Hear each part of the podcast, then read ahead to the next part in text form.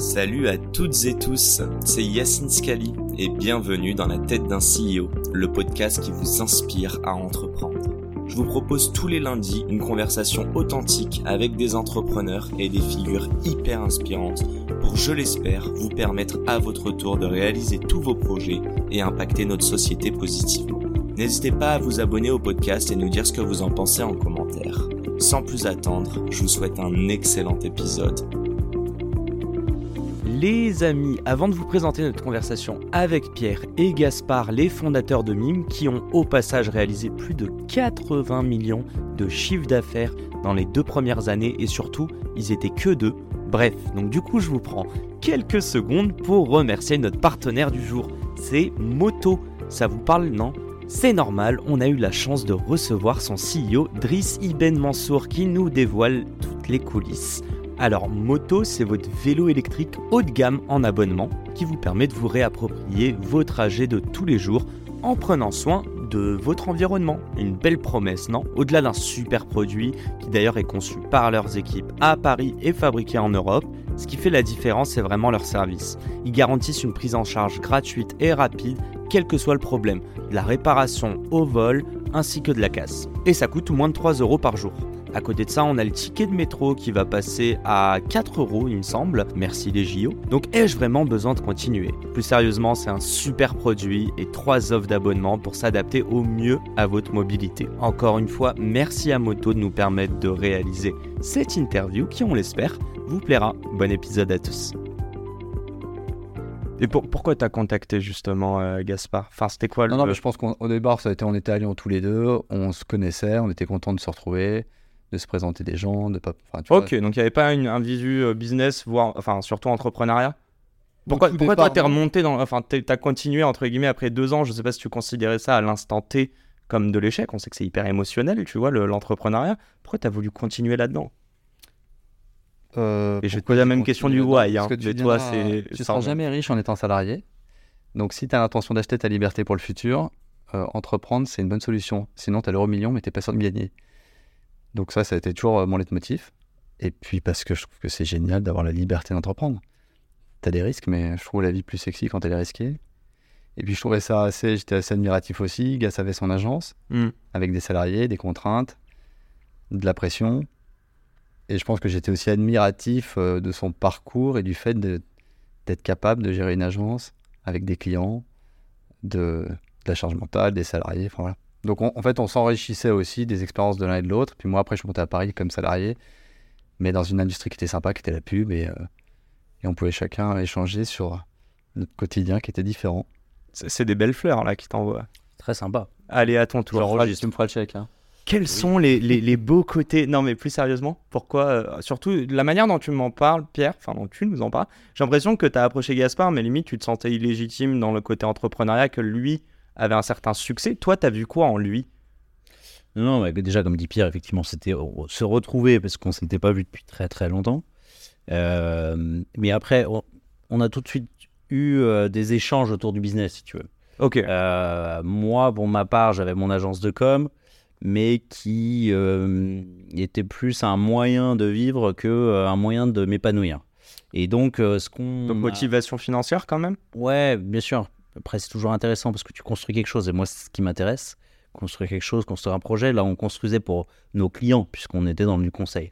Pour autant, ce qui m'intéressait, c'était euh, cette capacité avec cette agence de faire des side projects, et notamment avec Pierre.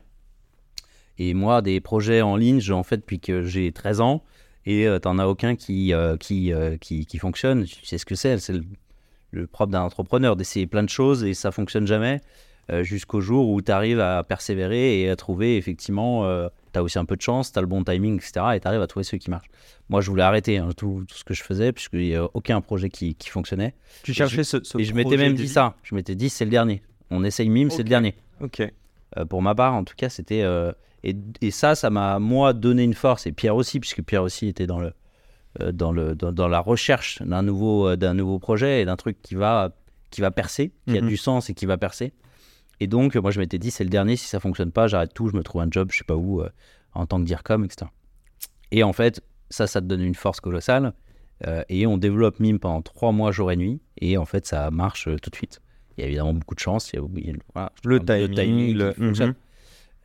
Mais je trouve ça intéressant. Tu dis, en gros, tu cherches des business pour faire de l'argent, mais en fait, ce qui va te laisser je veux dire, réveiller jour et nuit pendant des mois, c'est la vision long terme. C'est vraiment euh, créer un projet. Créer quelque chose. ce que tu appelles un, je te l'ai dit là comme ça, mais un projet de vie? Je sais pas. Alors déjà, c'est pas pour gagner de l'argent que tu montes des projets. L'entrepreneur, il n'est pas intéressé par gagner de l'argent. C'est pas ça son, son, son, son leitmotiv. Ouais, mais il comprend aussi que pour pouvoir vivre comme tu dis, ouais, mais tu aurais pu prendre un CDI comme on l'a bah déjà, non, moi aussi, et au final, on l'a quitté tous. Ça aurait été pour gagner de l'argent uniquement. Ok. Tu vois? Là, le, sujet d'un entrepreneur, c'est de construire quelque chose, tu vois, de trouver un sens et de construire quelque chose. Euh, nous, on a trouvé du sens, on t'expliquera pourquoi on a créé MIM, quel sens on donne à tout ça et pourquoi où est-ce qu'on veut aller. Mais voilà, c'était intéressant de, d'avoir ce, d'aller au bout de ce projet-là, d'y aller à fond, tu vois. Ouais. Euh, et nous, on a eu la chance de tomber dans, dans, ce bon timing qui a fait que ça a démarré tout de suite. Vous avez Donc, on a pu abandonner nos, nos anciennes vies très vite. Vous aviez des potes, vous? Vous étiez entouré d'entrepreneurs à l'époque? Oui. Ok, donc des modèles quand même? Beaucoup, des parents aussi. Ok.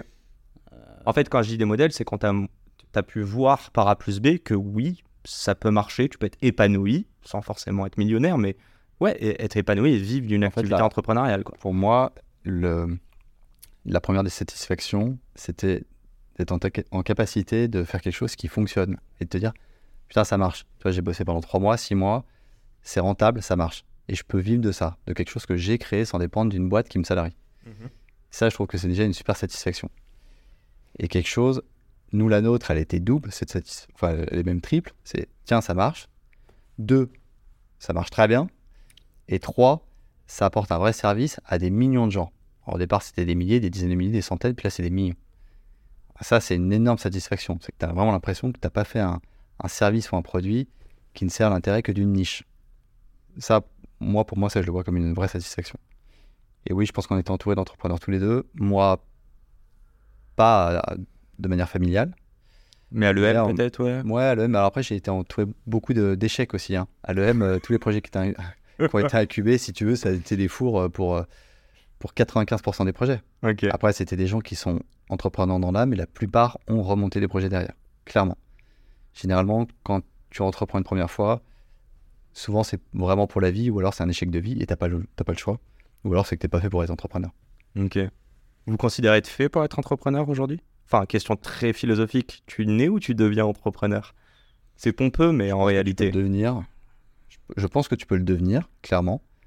Je pense que clairement tout le monde n'est pas fait pour l'être. Ouais. Mais une fois que tu l'as été quelques années, faire demi-tour. C'est dur. Ah, c'est impossible. Enfin, pour ma part, il n'y a même pas de débat. Enfin, tu, tu, tu vis pour ta boîte. J'ai une question toute bête, mais vous vous présentez comment euh, professionnellement? Je sais pas si tu as des, enfants. Hein, ou, euh, J'ai quatre enfants, moi. Ok, bah, vous vous présentez comment? Vous expliquez comment ce que vous faites à vos enfants? Alors, euh, tu sais, ils écrivent quoi sur la petite feuille à l'école? Entrepreneur juste ou? Chef d'entreprise, ouais, c'est large, c'est bien. Ça entrepreneur, moi j'ai une fille de 12 ans, si tu veux, donc qui, qui, qui connaît les réseaux, qui connaît euh, qui connaît tout ça, enfin qui connaît, qui, qui en entend parler. Elle a l'interdiction des réseaux sociaux euh, ah. pour, elle perso, évidemment. Tout fondateur de réseau social qui l'interdit à ses enfants. C'est la base. C'est si bizarre. C'est la base. Euh, mais donc, plutôt en tant que chef d'entreprise pour répondre à ta question. Ok. Bon, on enchaîne, on enchaîne, on rentre vraiment dedans. C'était quoi la vision de Mime dès le départ? Et d'ailleurs, je, vous ai posé la question. Bon, sur internet, j'ai lu Me, You and More, mais je sais pas. Me More? C'était l'acronyme de début qui a été euh, abandonné. Aujourd'hui, on n'a pas vocation à avoir d'acronyme. C'est MIM, c'est une marque forte, c'est trois lettres. Le Y pour Yacine, on dit. Bon. Ouais. ouais. yes, Yacine. Bon, c'était quoi là ouais, la... C'est de quoi il t'a parlé, Pierre, quand il t'a contacté la première fois? Euh, Non, alors pas contacté la première fois, mais quand on a commencé à discuter effectivement de ce, de ce projet-là, on voit dans nos, dans nos, dans nos entourages, si tu veux, un certain nombre d'influenceurs qui euh, se disent euh, bon, le modèle de, rémunération que j'ai aujourd'hui, c'est-à-dire les placements produits, on voit qu'il y a une certaine limite, tu vois. Euh, donc on en parle, on discute, etc. Et on voit aussi que si tu fais un petit bilan des, des, plateformes actuelles, Facebook, Insta, etc., en tout cas à l'époque, tu te dis, c'est quoi ce modèle où en fait ils, ils créent aucune valeur, puisque eux, c'est l'ensemble des créateurs de contenu qui créent cette valeur-là, et pour autant ils captent toute la valeur financière. Donc tu te dis, il y a un petit déséquilibre, tu vois. Donc on fait l'analyse de ces deux points. Et on se dit, c'est surtout Pierre qui se dit, qui me pousse un peu d'ailleurs. Euh, moi, j'y allais un peu reculons au départ. Pourquoi, euh, Pourquoi le reculon Non, parce que c'était euh, c'était une industrie qu'on ne connaissait pas. Hein. Ouais, mais c'est aussi pour ça que je te pose la question. C'était quoi les idées préconçues En 2019, c'était. C'était les influx voleurs, c'est quoi? C'était un peu tout ça Même pas ça. Non, c'était encore avant. Hein. Non, non, non, c'est que tu as face à des mastodontes qui monétisent parfaitement avec la pub et tu te dis, bah, le modèle, c'est celui-là, point. Ouais. Tu vas pas faire payer des gens pour accéder à du contenu. Et le modèle de l'abonnement, si tu veux, à l'époque, il n'est pas évident. Moi, j'ai eu du mal au départ à me projeter. Tu vois, faut se projeter quand tu es entrepreneur, faut aimer son idée, il faut aimer le... comprendre faut pourquoi. Y croire. Faut y croire. Ouais. Euh, et donc, euh, j'ai mis un peu de temps pour y croire. Pierre y a cru beaucoup plus tôt que moi.